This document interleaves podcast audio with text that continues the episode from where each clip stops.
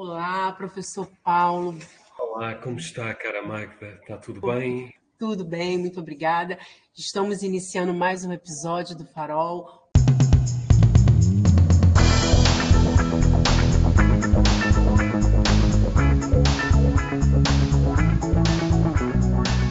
Boa noite aos nossos né, colegas, amigos portugueses e boa tarde aos nossos colegas brasileiros ao mais um episódio do Farol que é uma iniciativa da Universidade Federal do Rio Grande do Sul, do Departamento de Ciência da Informação e Conexões da Informação. E a entrevistada de hoje é o nosso professor querido, que dá o nosso privilégio da atenção dele, né, de compartilhar os saberes e fazeres, professor Paulo Batista, do Centro Interdisciplinar de História e Culturas e Sociedade da Universidade de Évora um pouquinho, né? Peço licença para falar um pouquinho sobre o mini bio do professor Paulo, doutoramento em documentação da Faculdade de Filosofia e Letras da Universidade de Alcala, prêmio extraordinário de doutorado em 2017, mestrado de Ciências da Informação e da Documentação Arquivística da Faculdade de Ciências Sociais e Humanas da Universidade Nova de Lisboa, de 2009, e licenciatura em História da Faculdade de Letras da Universidade de Lisboa, em 94. Então, nós temos é, uma, um episódio assim instigante, apaixonante, é, que promete né, para deixar os nossos é, ouvintes querendo ouvir novamente, porque é um assunto muito interessante falar de arquivo, falar de cultura, falar de memória falar de promoção e dinamização cultural e educativa de arquivos e bibliotecas. Então, assim, é, o tempo é curto, mas vamos, vamos conseguir é, oferecer informações de qualidade, porque a fala do professor Paulo sempre é muito potente e sempre muito envolvente. Então, é, debater um pouco sobre a, essa, os meus antigos cinemas de Lisboa, pós-graduação, né, em promoção dinamização cultural educativa, como já falei, o debate da própria pós-graduação. E eu sou Magda, uma das apresentadoras desse episódio, né? É, eu sou colaboro aqui com os colegas do Farol, junto com os outros tantos colegas aqui dinâmicos.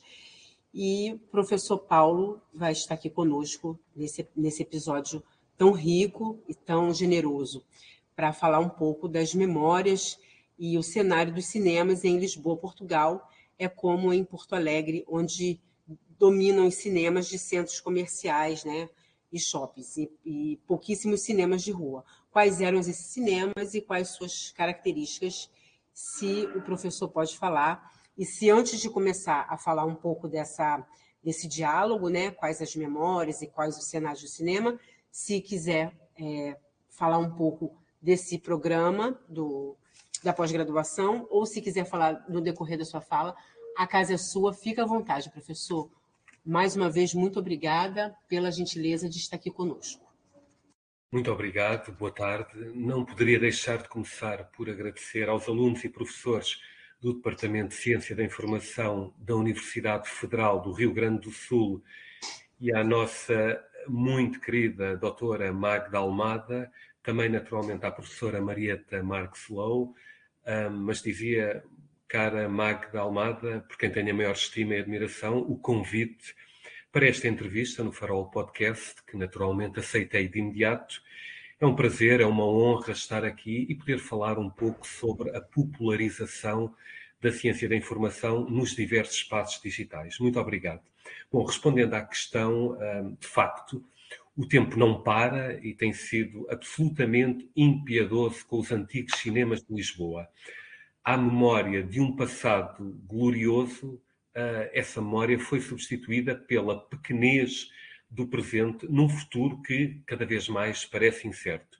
Ir ao cinema é, na atualidade, algo de profundamente diferente quando comparado com o início dos anos 80, do século passado. Eh, numa frase, quase tudo mudou. Exceção de algumas salas que ainda continuam em atividade, a grande maioria destas viu o seu espaço transformado para outros fins que nada têm a ver com a função inicial, como sejam uh, bancos, supermercados, lojas de roupa, locais de culto, etc. Ou, pior ainda, encontram-se abandonado e quantas vezes em ruína. De facto, na atualidade, o cinema é quase exclusivamente disponibilizado ao público em grandes superfícies comerciais, as chamadas salas de cinema multiplex, isto é, uh, os cinemas com mais de uma sala, que chegaram em força com os shoppings comerciais, com os shoppings ou os centros comerciais, à semelhança de qualquer outro produto de consumo disponibilizado nos mesmos. Este fenómeno, verificado a partir do começo dos anos 80, do século passado, ajuda a explicar o acelerado desaparecimento das salas de rua, onde apenas se vai ou ia ao cinema, já que, por regra, na atualidade, as pessoas não saem de casa apenas para ir ao cinema.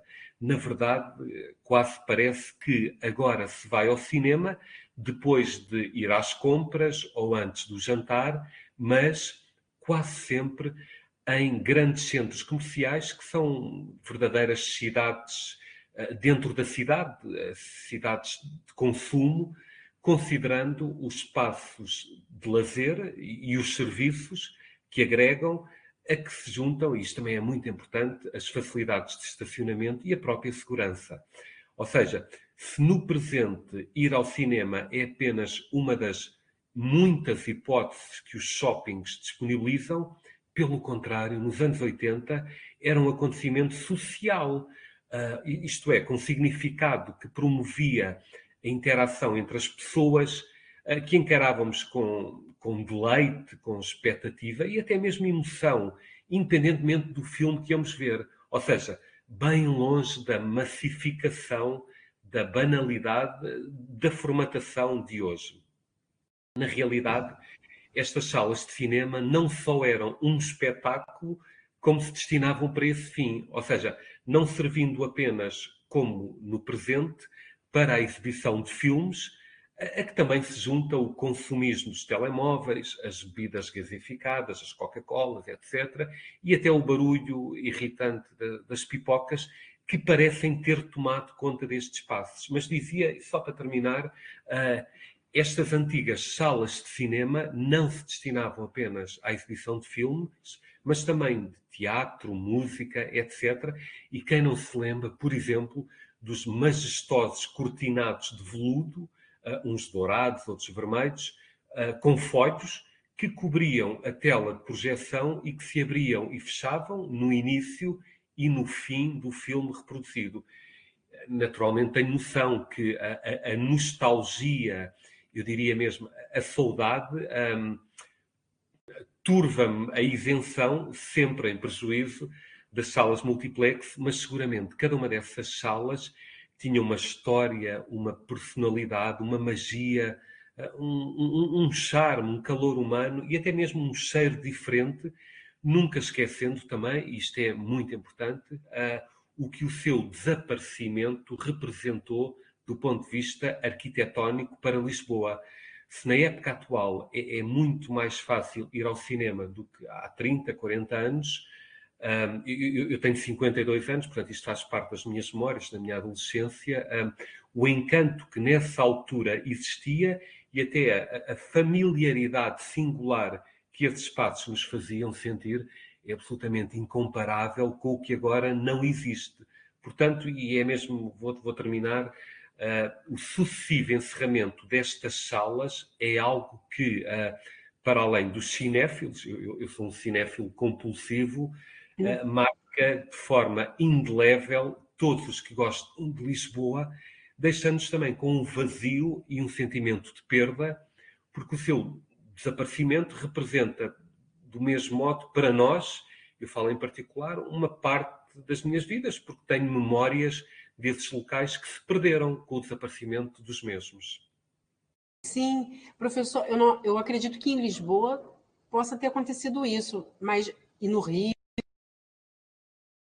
mas aqui no Rio é, tem poucos lugares que tem um espaço assim, o espaço do cinema, mas a esse espaço tinha a extensão da livraria, o espaço de leitura, né, com café e é, a livraria, o espaço de leitura, o cinema. Então, assim, a cultura, né? Tem esse diálogo com a cultura. Aí tem a leitura, tem essa troca com a cultura. Aí tudo ali ficava naquela preservação de, você, de ter aquela troca, aquele cenário. Então, quando tira esse ambiente todo, tira a livraria, tira a leitura, né? o cinema fica com, com, com outro cenário, com uma outra roupagem, aí esse, esse antigo é retirado, então se descaracteriza, né? E aí faz esse apagamento dessa, dessa, dessa relação cultural de leitura, né? de cultura, porque aí fica uma, fica uma outra realidade. Isso impacta também, né? Eu, percebo, eu percebi essas mudanças, eu senti muita diferença, porque eu sou dessa, desse momento também. Né? Mas é... eu, eu, agradeço muito essa, esse, essa reflexão, essa observação. Muito obrigado, muito obrigado. Eu é que agradeço a oportunidade. E, professor, é, continuando essa, esses pensamentos assim tão valiosos, né? É, qual a relação que o senhor observa, assim, que o senhor tem de, de, de ver a, qual a relação e importância né, desses cinemas ou do cinema em si, né, do que ele traz, do que ele dialoga, da, da comunicação que ele tem, de rua com a preservação né, dos acervos audiovisual. É comum, né, em Porto Alegre, né, os colegas de Porto Alegre, que é o Farol, é onde nasce o Farol, né, por, por ser da Universidade do Rio Grande do Sul, cinemas de rua transformam-se em, cinema, em cinema, cinematecas. É, caso do Capitólio e Paula Morim, né? A colega colocou esses dois, esses dois exemplos aqui. O senhor é, tem algum algum exemplo, algum caso que, que se lembre de ter alguma situação parecida, de ter é, vivido ou sabe? Sim, um, bom, eh, como sabemos, as cinematecas são instituições que têm por objetivo a, conservação, o restauro e arquivo do património cinematográfico, que incluem, uh, normalmente, uh, salas para a exibição de filmes clássicos. Respondendo à, à sua questão, Magda, que como sempre é muito interessante, em Portugal não é comum uh, cinemas de rua transformarem-se em cinematecas, de tal forma que uh, existe em Portugal apenas uma cinemateca, uh, o, o, nome é este que vou indicar, Cinemateca Portuguesa Museu de Cinema, fundada em 1948 em Lisboa, que é uma instituição pública que, como se observa no seu sítio web, tem por missão recolher, proteger, preservar e divulgar o património relacionado com as imagens em movimento, promovendo o conhecimento da história do cinema e o desenvolvimento da cultura cinematográfica e audiovisual. Esta Cinemateca, que é um espaço que eu aprecio sobremaneira, eh, organiza ciclos de exposição, ciclos de cinema, exposições e também possui, daí também a sua designação, um museu de cinema arquivos, biblioteca, livraria e bar-restaurante.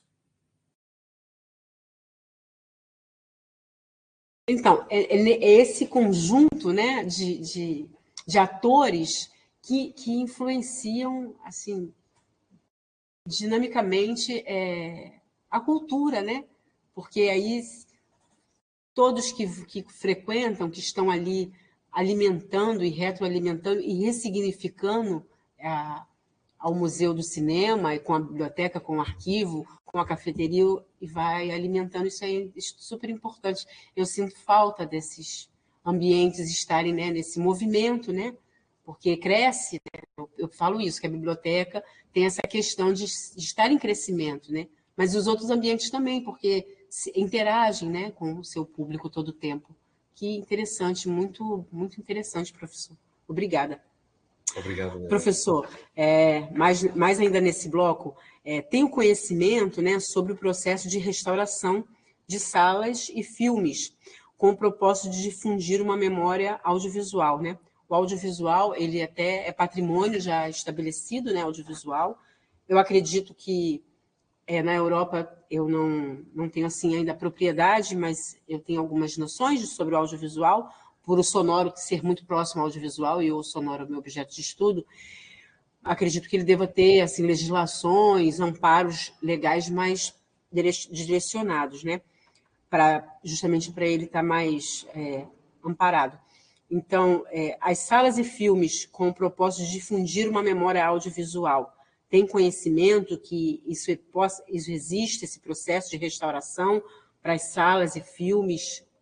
Por favor, professor, o senhor pode falar um pouco?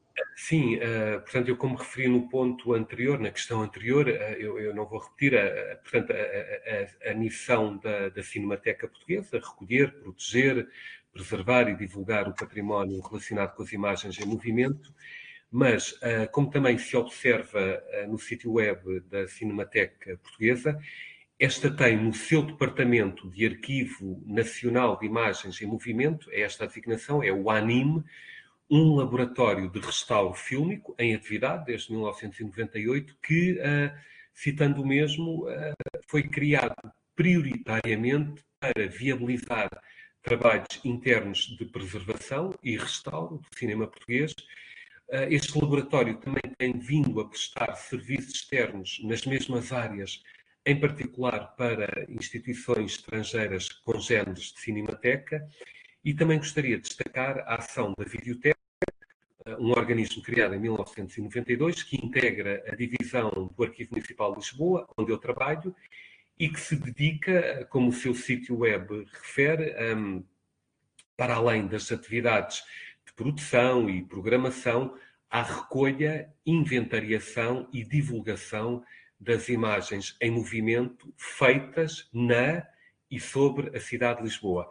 Este equipamento dispõe de uma sala de visualização de documentação videográfica e de uma biblioteca especializada e também disponibiliza ao público um, um, um vasto e, e, e, muito variado arquivo de imagens em movimento sobre Lisboa e sobre a atividade do município. O, o seu acervo é constituído por uma coleção, uma coleção vídeo uh, e, e cinema português, eh, mas também cinema internacional de autor e uma coleção de filmes de família.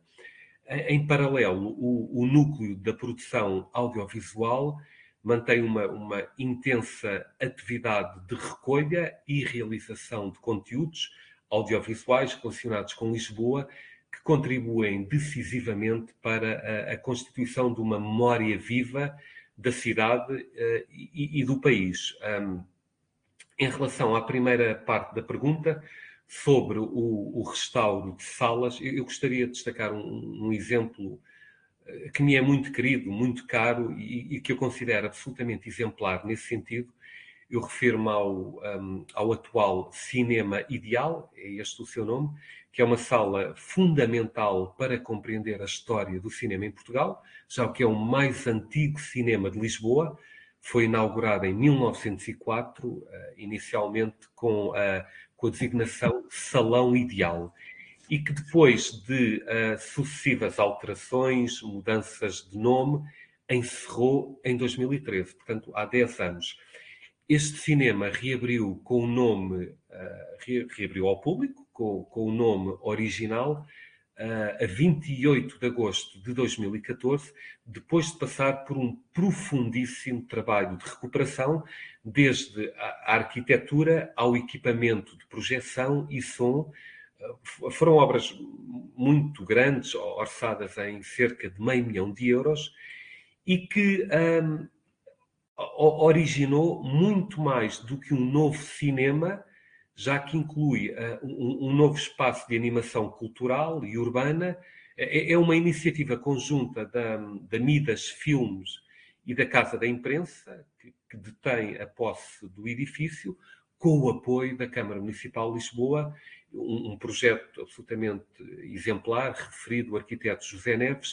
Uh, eu, eu, eu, vou regularmente a esta sala, já que um, é, é, é, um, é um cinema fora da caixa, ou seja, em termos de programação, programação alternativa aos grandes circuitos comerciais, já que exibe cinema português, europeu, chinês, japonês, iraniano, de, de, de, todos os géneros, desde a, a ficção, a documentário, animação, curta-metragem, etc. Mas também clássicos internacionais para além de um, sessões dirigidas a públicos específicos, desde, desde o escolar ao público sénior, e que, uh, muito importante, e, e, isso explica o seu sucesso, funciona em articulação com as juntas de freguesia limítrofes, portanto, ali à volta, mas também as escolas, as instituições e as organizações culturais e recreativas dessa zona. E, e muito interessante, este cinema promove conversas com diretores e realizadores e faz parcerias com outros eventos importantes, como por exemplo o Doc, o Doc Cinema. Só para terminar, uma nota, um, ainda a propósito do cinema, eu, por exemplo, vi aqui a reposição de filmes, eh, de versões digitais restauradas, eh, de filmes absolutamente incontornáveis da história do cinema em Portugal, como Os Verdes Anos, 1963, ou Mudar de Vida, é, é o nome do filme, 1966, dois filmes icónicos de Paulo Rocha, que iniciaram o chamado cinema novo português, mas também, por exemplo, os Maias, de João Botelho, ou a, a estreia, de, por exemplo, a, Magia ao Luar, um, uma comédia romântica do Woody Allen, uh, e este edifício onde se insere o, o cinema também tem uma livraria, uma DVD-teca, jornais e livros para consulta, uma cafetaria que serve refeições, um espaço de animação e convívio, mesas de leitura, mesas de estar, ou seja, numa frase, uh, recomendo vivamente, até porque ainda conserva o charme de um cinema de bairro, de rua, no coração da cidade e que não está integrado num centro comercial. Nossa. Nossa, eu, eu fiquei, eu tentei viajar para esse cinema, professor, para poder, fiquei tentando viajar para poder estar lá para participar desse local. Poxa, muito interessante. Professor, o senhor falou com tanto afeto, com tanta emoção, é, né? É. Foi nas suas memórias que, além de atravessá-lo, né, eu também fiquei tocada. E o que fez, ou o que faz, é, o audiovisual é, atravessar tanto assim as suas práticas, os seus fazeres, os seus saberes. Fala um pouquinho para nós, por favor. Aqui, aqui, o que, que na sua trajetória profissional, pessoal, o que, o que fez o audiovisual se aproximar? Bom, eu, eu, eu, tive. Um, os, os meus pais sempre foram extraordinariamente trabalhadores. Eu tenho uma irmã e, de facto, os meus pais trabalhavam tanto, até isto é uma nota mais pessoal. Eu, eu nasci em Angola, o meu pai era militar um, e viemos de lá num processo muito difícil uh, quando se deu a independência, portanto, de Angola. Uh, na altura era uma antiga colónia de Portugal e um, os meus pais vieram, uh, pronto, perderam, perderam tudo, vieram sem nada, pouco mais do que a roupa do corpo. Aliás, eu na altura até vim com a minha irmã, viemos de avião, um, sozinhos, duas crianças, tínhamos familiares cá à espera, os meus pais só vieram mais tarde. Bom, isto para dizer que meus pais tiveram um início de vida muito difícil, depois em Portugal foi recomeçar do zero, como muitos outros uh, portugueses que estavam não só em Angola, mas noutras antigas colónias, em África e não só. Bom, isto para dizer que uh, os meus pais de facto não tinham muito tempo para nós, mas uh, por outro lado, não tinham, porque estavam permanentemente a trabalhar para nos dar as melhores condições de vida eh, possíveis, mas por outro lado tínhamos um, uns vizinhos uh, que uh, tinham todas as condições e ainda bem e, e levavam-nos a minha, a minha irmã ao cinema. Portanto, eu, eu desde muito cedo tenho comecei a, a, ir ao cinema. É uma experiência muito forte que eu recordo com, com alguma clareza já a partir dos meus seis anos, eh, portanto, tive, tive esse prazer, essa oportunidade, eh, que muito agradeço. Portanto, foi este o início do percurso, digamos. Ah, que interessante. Aí, esse início de, do pessoal se aproximou com o profissional, né? Só somou, né? Que interessante. É, é verdade, é, é, é verdade. Puxa, que interessante. Parabéns, professor. Eu ia fazer uma pergunta, mas o senhor já respondeu que é qual filme memorável, o senhor já respondeu, né? Visto nos cinemas de, de Lisboa, eu acredito que seja Os Maias, mas se o senhor quiser falar mais ah, algum. Não, eu, eu, de facto ia destacar. Um, bom, é, é, é, uma pergunta, aliás, na sequência do que acabei de dizer, felizmente é uma pergunta difícil, porque foram muitos os filmes inesquecíveis que vi e vivi no cinema, nos cinemas de Lisboa, ainda assim a ter de escolher um, eu optaria pelo uh, absolutamente memorável incompreendido épico Dune, portanto Duna em português, baseado na obra homónima de Frank Herbert, uma das mais importantes da ficção científica, mas também muito difícil de ser adaptada ao cinema devido à, à, sua, grande, à sua grandiosidade e complexidade quase labiríntica, temática, de tal forma que apenas em 1984 é que se deu a primeira adaptação e, apenas uh, do primeiro livro de Herbert uh, para o cinema, pelo, uh, na altura, muito jovem David Lynch, o meu realizador preferido, favorito, que tinha de acabado de colocar o filme O Homem Elefante uh, na, na, senda dos Oscars e que escreveu o, o, argumento, juntamente com o próprio Herbert. Eu tive a felicidade de ver este filme em 1985, eu tinha 14 anos, nasci em 71, e que me marcou profundamente, também por ser visto num enorme ecrã de cinema, o Monumental, o mais importante de Lisboa, a par do Éden e do Império, com capacidade para mais de 2 mil espectadores, um, um, verdadeiro gigante a fazer jus ao seu nome, um, e, e, que à época era descrito como único no seu género em todo o mundo, e uh, onde imperava a modernidade, a segurança, o luxo, o bom gosto, e, que de imediato passou a ser a referência do género em Portugal.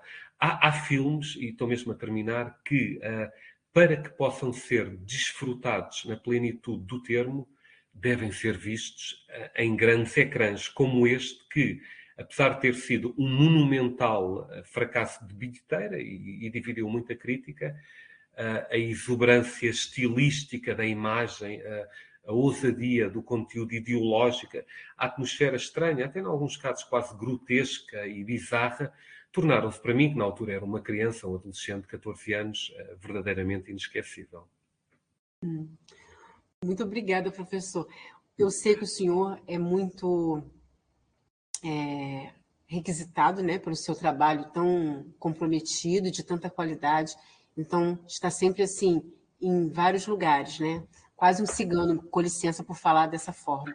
Mas quando o senhor Olha. chega a ir na Coreia, na Inglaterra ou qualquer outro lugar, consegue estar perto de algum cinema e fazer assim alguma lembrança? Ah, é, vendo esse cinema eu me recordo do filme tal, né, que me remete, chega a atravessar alguma memória, chega, chega a dar tempo de alguma coisa, de algum é, momento. É, sim, sem dúvida. Nós ah, numa frase ah, chega a tirar fotos. É, totalmente. Eh, eu sempre que vou, sempre que vou para fora, para fora de Portugal, seja, seja em termos pessoais, por exemplo, nas férias, seja em termos profissionais, académicos, do mesmo modo que para mim é, é importante ver, por exemplo, os arquivos, os arquivos municipais, nacionais, quando estou na, na, capital desses países, do mesmo modo também para mim é, é natural, é uma, é uma experiência um, prazenteira, lúdica, vou sempre ao cinema no estrangeiro, faço, faço questão. É sempre um prazer, é uma experiência, não só, uh, não só o, o, filme em si, mas muito para além disso, o ambiente, a, a decoração, a arquitetura, são sempre experiências que tento, que tento viver e, e consigo, porque, porque considero como, como importantes, prioritárias nesse sentido. Sim, eu também faço dessa maneira, professor. Aqui no Rio de Janeiro tem um local chamado Paquetá. Aí um, é, uma geladeira velha, eles, é, a população, eu acredito, né, é, restaurou, enfim, deu uma melhorada e fizeram de gelateca. Então tem livros lá e é pegue leve. Você é. deixa um livro e pega um livro que te interessa. E aí é. eles limparam e, e aproveitaram lá o livro, deixa lá os livros. Então, assim, cada lugar que eu fui tinha. Aí tem um outro lugar, em Mangaratiba, que eles também fizeram deixaram Nossa Senhora da Aparecida, né, que é padroeira do Brasil, e fizeram umas, umas prateleiras assim, mas tudo revestido com vidro para não molhar os livros, e botaram os livros, botaram os gibis para as crianças. Eu falei, nossa, que interessante, assim, é, de alguma maneira incentiva a leitura, né? Pode não parecer nada, mas eu acho que é melhor do que não ter nada, né? É uma, é uma ação, né? É positiva, é um incentivo. É, então eu observo, né? Tiro fotos, eu acho importante. Acho muito importante. Poxa, obrigada, professor. Nada, eu é que agradeço. Uh, existe um público específico, professor, que o senhor já observou ou que o senhor já tem observado em algum período, né, de salas de cinema atual ou no passado também pode, né, na sua percepção, na sua observação, ou poderia ser ampliado esse acesso ao público, a cinematecas e cinemas de rua, é, quando se tem um adversário como os, como os aplicativos, né, quando, como que pode fazer com, com essa questão? Bom, eh, em, relação à primeira questão, penso que sim, objetivamente, se pensarmos nos cinemas de rua, ou seja, é um público que, eh, parece-me claro, eh, sabe exatamente o que quer ver, indo a essas salas quase apenas com o propósito de ver um determinado filme, até porque a oferta das mesmas um, é muito mais alternativa por comparação à comercial existente nos cinemas de shopping que referi na primeira questão. Nestas salas, como referi, ir ao cinema é uma atividade que uh, se encaixa no meio de outras, como jantar fora, fazer compras, etc., pelo que esse público acaba quase sempre, parece-me, por sujeitar ou acomodar aos filmes em exibição. Uh, bom, passando para a segunda questão, me parece mais complexa, desde logo, a solução é, bom, não há outra alternativa, isto serve para qualquer área, mantendo a qualidade, eu diria mesmo a excelência da programação. E depois é um aspecto que não pode ser menosprezado, aumentando a qualidade em todos os aspectos das salas de cinema. De facto, um, um argumento determinante para explicar o progressivo definhar o encerramento dos cinemas antigamente, a partir dos anos 80, a, que eu já aludi, foram as condições, ou falta delas, existentes em algumas das salas de cinema desse período, que não eram as melhores. Como, por exemplo, o chão plano, não é? Uh, um problema se tivermos uma pessoa alta à nossa frente, se tivermos com os nossos filhos, crianças e temos adultos, ah, pronto, muito difícil.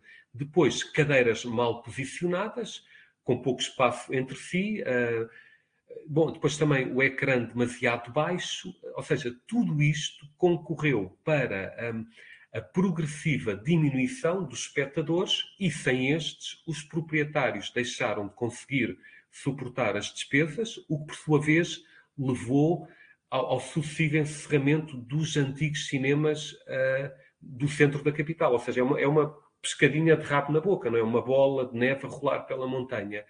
Ah, bom, curiosamente, se uh, há menos cinemas em Lisboa, por outro lado, nunca existiram tantas salas onde, uh, veja-se a ironia, a variedade de filmes em exibição é mais reduzida do que no final do século XX, já que o mesmo filme é disponibilizado em inúmeros espaços, um, um pouco por todos, uh, um pouco por todo o país, nas grandes cidades, limitando a escolha do público, com, com prejuízo evidente daquele cinema alternativo, não é chamado cinema europeu, independente. Uh, por outro lado, é indesmentível que os novos cinemas, nas grandes superfícies comerciais, e, e também por via disso, com uma situação abertamente monopolista da oferta existente, para além de possuírem uh, qualidade de som e imagem muito superior, oferecem mais variedade de opções uh,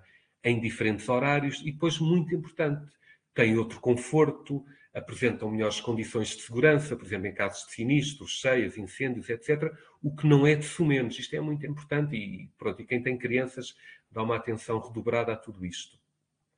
Todavia, e estou mesmo a terminar, se estes argumentos de peso a favor das salas multiplex não evitam que estas apenas se encham quando projetam um, um, um blockbuster, encontrando-se vazias ou perto disso na maior parte do ano, ao contrário do que acontecia normalmente eh, nos antigos cinemas de Lisboa nos referidos 80, anos 80. Todas as salas tinham, tinham a casa cheia. Uh, um, um, mesmo para terminar, um exemplo da concretização destes dois argumentos que referi a, a, qualidade dos filmes e dos cinemas onde esses filmes são exibidos, como forma de ampliar o acesso do público a cinemas de rua, quando se tem um adversário tão forte como os streamings, é, é o cinema ideal que eu referi há pouco, penso na terceira questão, portanto, uma solução muito integrada para além do cinema. Uh, um espaço de comer, livraria, DVD-teca, espaços de lazer, onde as pessoas podem conversar, etc. Muito obrigada, professor. Para fechar esse bloco, nesse né, primeiro bloco e partimos para o segundo bloco, o senhor gostaria de deixar dicas sobre memória de audiovisual, sugestões é, sobre é, alguma menção sobre algum livro, sobre algum filme mesmo, deixar alguma sugestão sobre esse assunto? Hum, sobre, bom, uh, começando pela leitura, eu, eu, eu, recomendo a obra há muito aguardada e saiu há cerca de duas semanas. Uh, o título é este: Os Profissionais de Informação nos Arquivos Municipais em Portugal, Identificação e Caracterização. Fim de citação.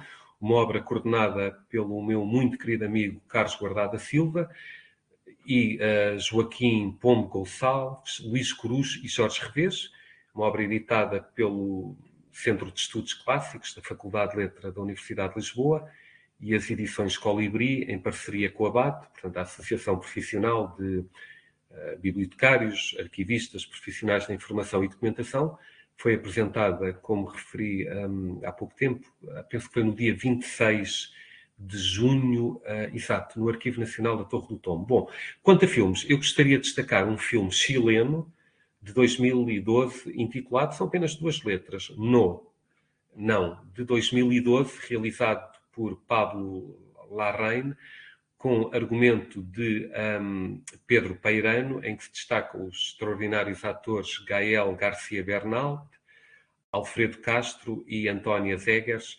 É, é, um filme que retrata o Chile em 1988, sob uma ditadura que na altura durava há 15 anos, em que, uh, por, via do, por via da pressão internacional, o, o general Pinochet resolve promover um, um, um plebiscito, ou seja, vai perguntar à população se ele deve continuar no governo por mais oito anos ou não, e que naturalmente ele não esperava perder, tal como os seus adversários, que defendem a democracia, achavam que era apenas uma manobra para continuar a ditadura com a, suposta aprovação do povo. Bom, eu escolhi este filme porque mostra a importância de combatermos os regimes ditatoriais e vivermos num regime democrático, mas também porque demonstra que os documentos são fundamentais para a proteção e garantia dos cidadãos e das instituições e por isso é essencial que os arquivos possuam os recursos que uh, possibilitem o acesso à informação, à responsabilidade e ao conhecimento, assegurando, como referi, os direitos dos cidadãos e das organizações. Mais do que um direito eh, democrático fundamental dos cidadãos, o acesso à informação é uma exigência ética do processo civilizacional. Finalmente, eh, em termos de eventos, eu destaco o Congresso do Conselho Internacional de Arquivos, o ICA, que este ano se vai realizar entre 9 e 13 de outubro em Abu Dhabi, nos Emirados Árabes Unidos, eh, subordinado ao tema Enriquecendo Sociedades do Conhecimento, ou seja, uma oportunidade extraordinária para os profissionais da informação, que somos todos nós, eh, uma expressão que eu destaco pela abrangência, partilharem ideias e pesquisas inovadoras sobre os desafios da informação do século XXI. Muito obrigada, professor. Se o bloco 1 já teve essa riqueza toda, então o bloco 2, nossa, vamos agora para o bloco 2 vamos segurar nossos corações. para o bloco 2, temos agora o, a pós-graduação em promoção e dinamização cultural e educativa de arquivos e biblioteca. Eu ainda participarei dessa pós, porque é uma pós inovadora, né, que promove a divulgação, a comunicação e a informação né, da cultura, da ciência, né, científica, de qualidade. Então, assim, eu não vou ficar dando spoiler, até porque o professor Paulo, que é o responsável do curso, vai falar com muito mais maestria, que vai falar melhor. Então, professor, como é que surgiu a ideia da criação desta pós? Por favor, apresente sobre ela. E muito obrigada mais uma vez. Nada, é essa. Eu é que agradeço, cara Magda. A ideia de criar esta pós-graduação na Universidade Autónoma de Lisboa, Autónoma Academy, surgiu pela constatação muito, muito objetiva da, da inexistência de um curso com estas características, não só em Portugal, mas no panorama europeu e mesmo na América Latina, um curso integralmente direcionado, como o nome indica, para a promoção e dinamização cultural e educativa de arquivos e bibliotecas. Sim. Professor, por favor, entre as funções arquivísticas, por que a aposta na difusão da informação? E qual a sua importância? Bom, na, na, sequência do que respondi na questão anterior, um, este curso tem uma, tem uma fortíssima componente prática e técnica totalmente adaptada e direcionada para as competências profissionais exigidas pelas uh, entidades uh, empregadoras públicas e privadas na área uh, dos arquivos e das bibliotecas. E, de facto, apesar de oito dos dez professores serem doutorados, os outros dois são mestres, Uh, todos, sem exceção, como é o meu caso também, são técnicos na área dos arquivos e nas bibliotecas, com muitas provas dadas nesse sentido, aliás, como se observa nos respectivos uh, currículos que estão disponíveis no, no sítio web do curso. Ou seja, é um curso dirigido a todos os que trabalham na área de bibliotecas, arquivos, documentação, que diariamente estão no terreno a resolver problemas e desafios práticos, mas para os quais muitas vezes não têm formação no âmbito, lá está, da promoção e dinamização cultural e educativa de arquivos e bibliotecas. E, por exemplo, o curso dá resposta a estas questões tão práticas como uh, como organizar uma exposição, uh, como implementar um serviço educativo, como criar um, um site ou um sítio web em software livre por oposição aos custos astronómicos do software proprietário, como apostar nas redes sociais, Facebook, Instagram, Twitter, TikTok, etc., como conhecer e, apresentar candidaturas a programas de financiamento e mecenato uh, no, no, país de origem, mas também em termos internacionais, como desenvolver programas de marketing, como avaliar todos estes aspectos, ou seja, Uh, com exceção da, das duas primeiras unidades, mais teóricas, mais de enquadramento, é um curso, como referi, assumidamente prático, focado na função arquivística e, e biblioteconómica da difusão da informação, que atualmente é a grande aposta dos serviços base. Sim, professor, com certeza. É um curso realmente assim é, robusto, né, e inovador, né? é assim, é, é algo bom, né? Peço licença para dizer assim que a pandemia trouxe, né? A pandemia é. trouxe é. tantas coisas, mas né, pode falar, professor. Não, não, é, eu, eu peço desculpa e, e, como sempre, agradeço, agradeço a questão. Eh, de facto, é um curso que terminou agora a primeira edição, no dia, no dia 10 deste mês, portanto, nesta segunda-feira, com as apresentações, com a última de três sessões de apresentação dos trabalhos, um curso com absoluto sucesso. Já se encontram a decorrer as inscrições para o segundo curso, que vai começar no dia 16 de janeiro.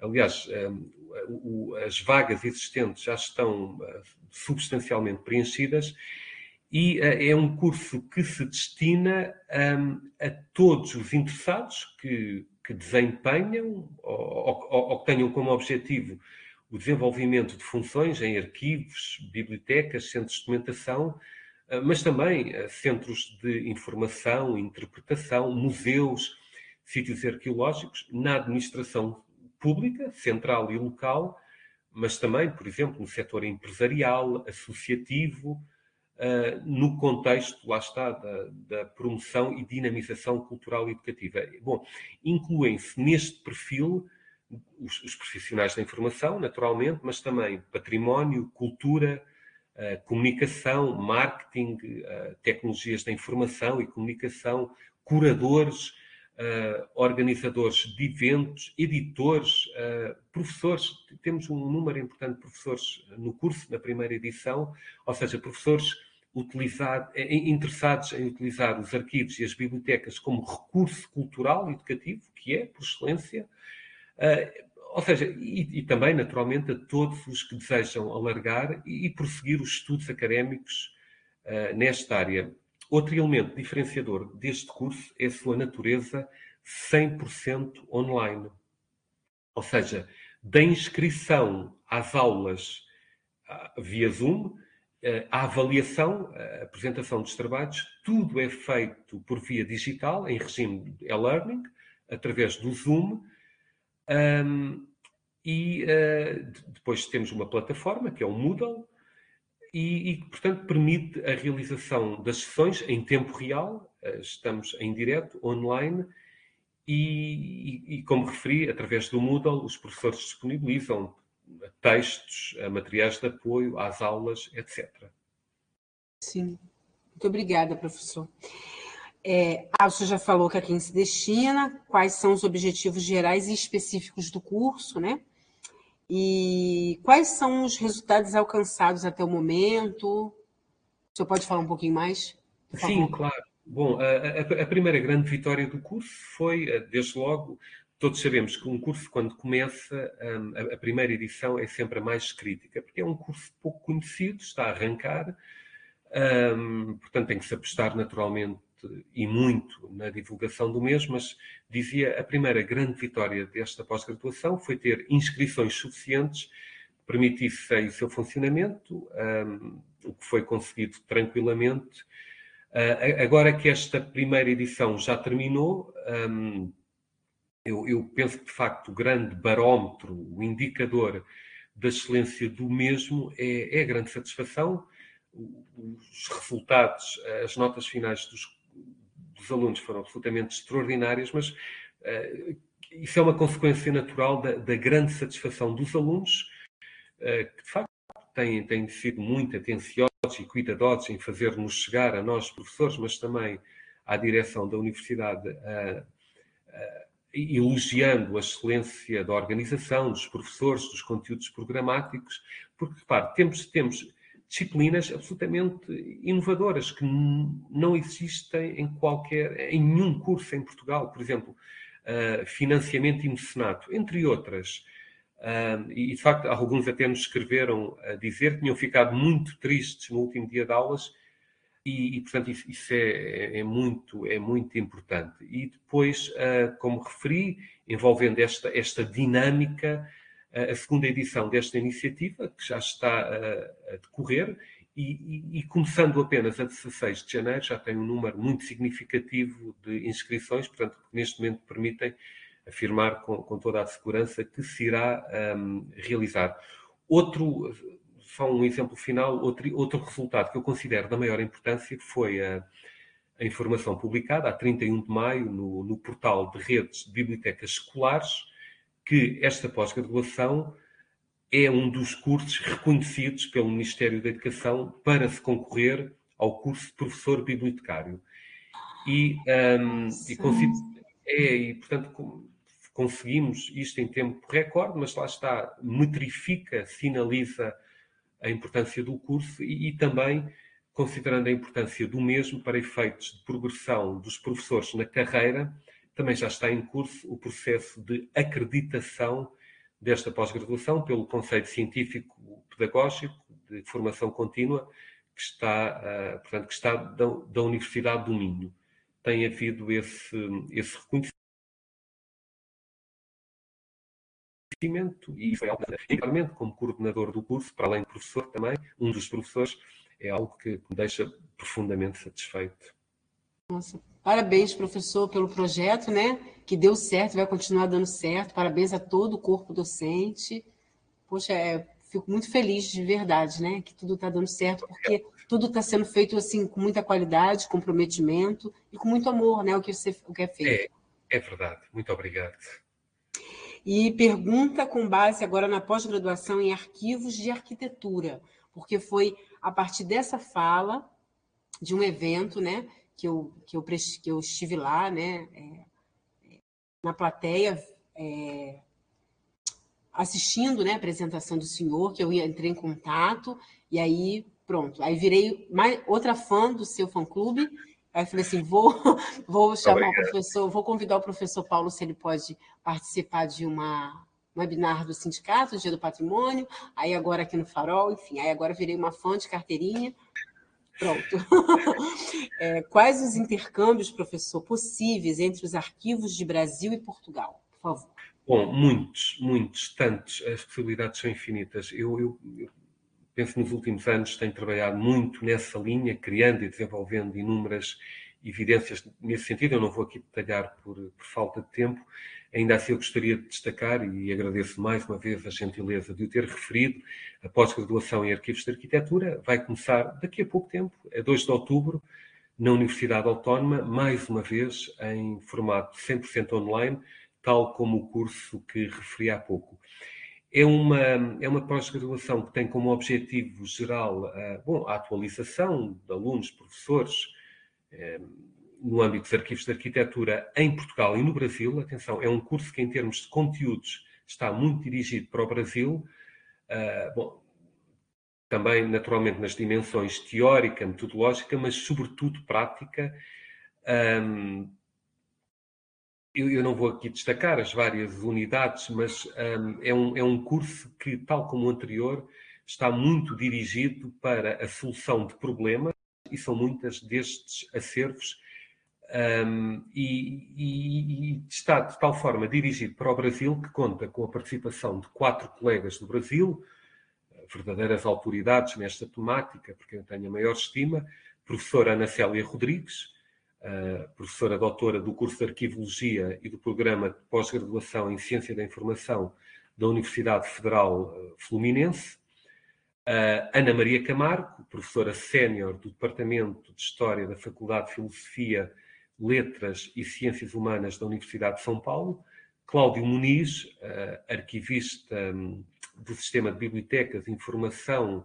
Isto é um nome muito extenso uh, do núcleo de pesquisa e documentação da Faculdade de Arquitetura e Urbanismo da Universidade Federal do Rio de Janeiro, e Mónica Frandi Ferreira, um, doutorada pelo Instituto de Arquitetura e Urbanismo da Universidade de São Paulo, e que desde 2017 é superintendente do município de Rio Claro, Oscar de Arruda Penteado.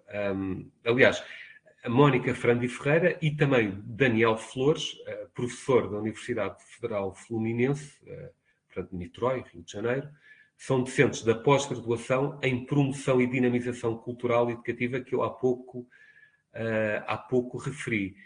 E depois uma, uma segunda iniciativa que, eu, que este ano se vai realizar, na quinta edição, eh, é um encontro que se chama Cidades, Arquitetura e Arquivos, no contexto ibero-americano, que este ano se vai realizar em Lolé, com o meu querido colega Nelson Vaquinhas. Eu, coordeno esta iniciativa este ano com a professora Paula André, do ISCTE, e, e, lá está, vai ter a presença do, dos colegas Cláudio Muniz Viana e, e Mónica Frandi Ferreira, mas também do arquiteto Hélio Herbast, da Universidade Federal do Rio de Janeiro. Portanto, é um destino natural colegas, arquivistas, bibliotecários de Portugal e do Brasil trabalharmos juntos, desde logo pela afinidade da língua, mas também pela afinidade de interesses. Sim, professor. Esse evento será online, professor? Será, este ano será presencial em tempo de pandemia, as duas edições, as edições de 2000 e, perdão, 2020 e 2021 foram, ah, foram em formato online, em formato híbrido, portanto presencial e híbrido também, ah, transmitidas em direto online. Este ano, de facto, há uma vontade profunda das pessoas voltarem ao presencial e, uh, como sabemos, uh, a partir do momento que também é em formato híbrido, que é trans, transmitido em direto, e isso tem consequências no sentido de afastar um público presencial. Portanto, a solução será gravar o evento para mais tarde o disponibilizar online. Sim, tá certo. Muito obrigada. E uma outra pergunta é qual é como é a característica principal do profissional arquivista em Portugal? Se ele está atendendo às mudanças sociais e de preservação em relação ao patrimônio.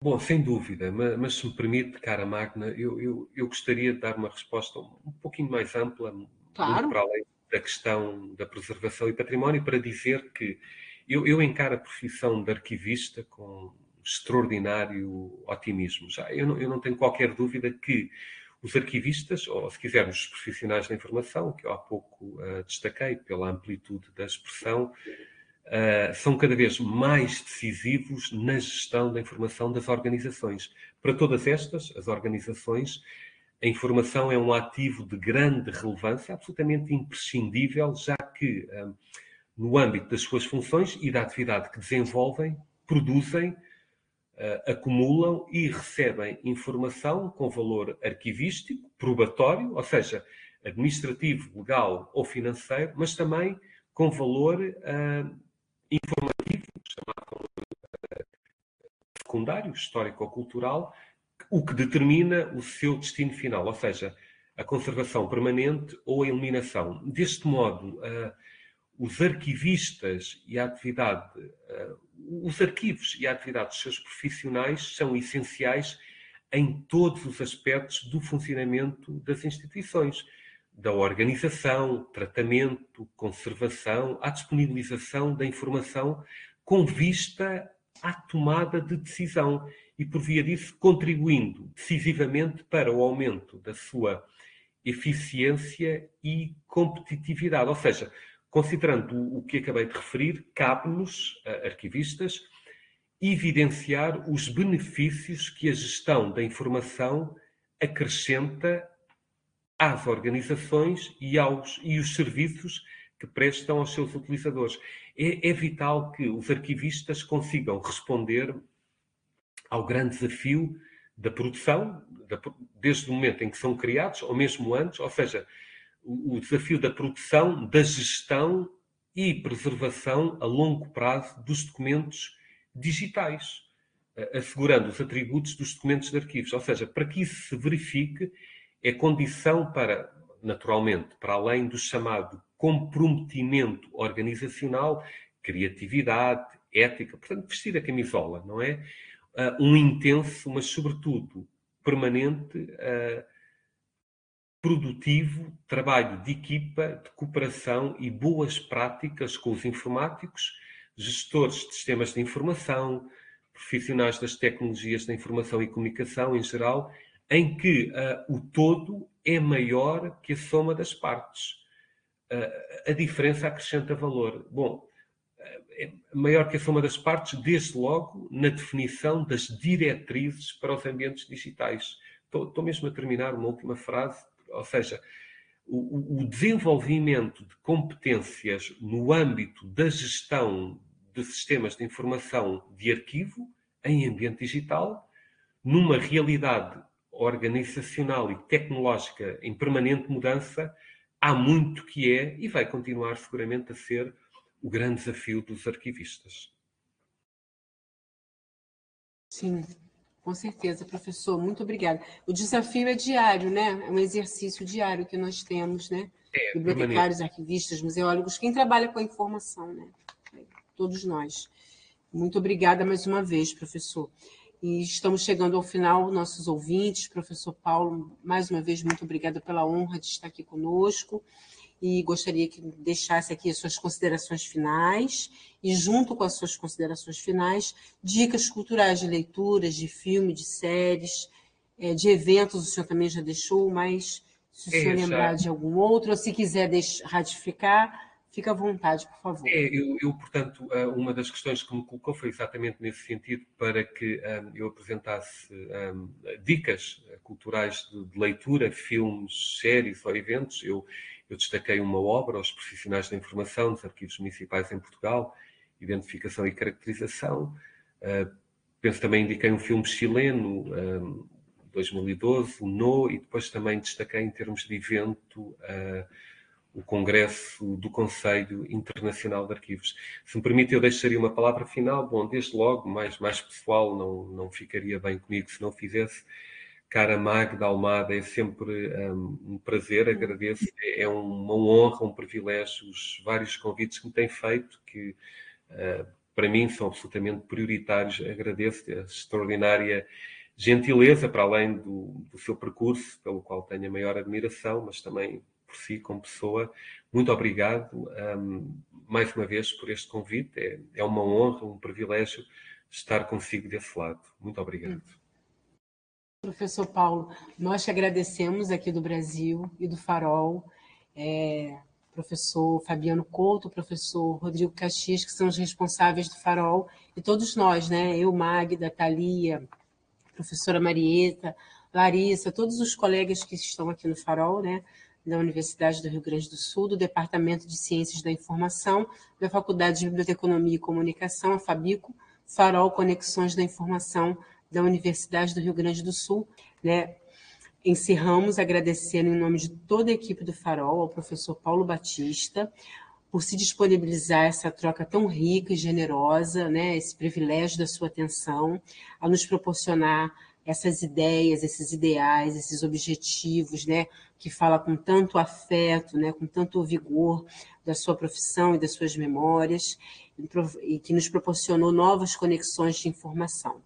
Então, para os nossos ouvintes, vocês podem acompanhar o professor Paulo pelo Facebook, né, pelos contatos, fazer contato com ele, e também né, pela, pelas redes sociais do Farol, que encontra, vai estar listado nas descrições desse episódio o Farol é um programa de extensão vinculado ao Departamento de Ciências da Informação da Universidade Federal do Rio Grande do Sul. Você pode acompanhar mais do projeto em nossas redes sociais por arroba farolci.ufrgs. Até o próximo episódio, ouvintes.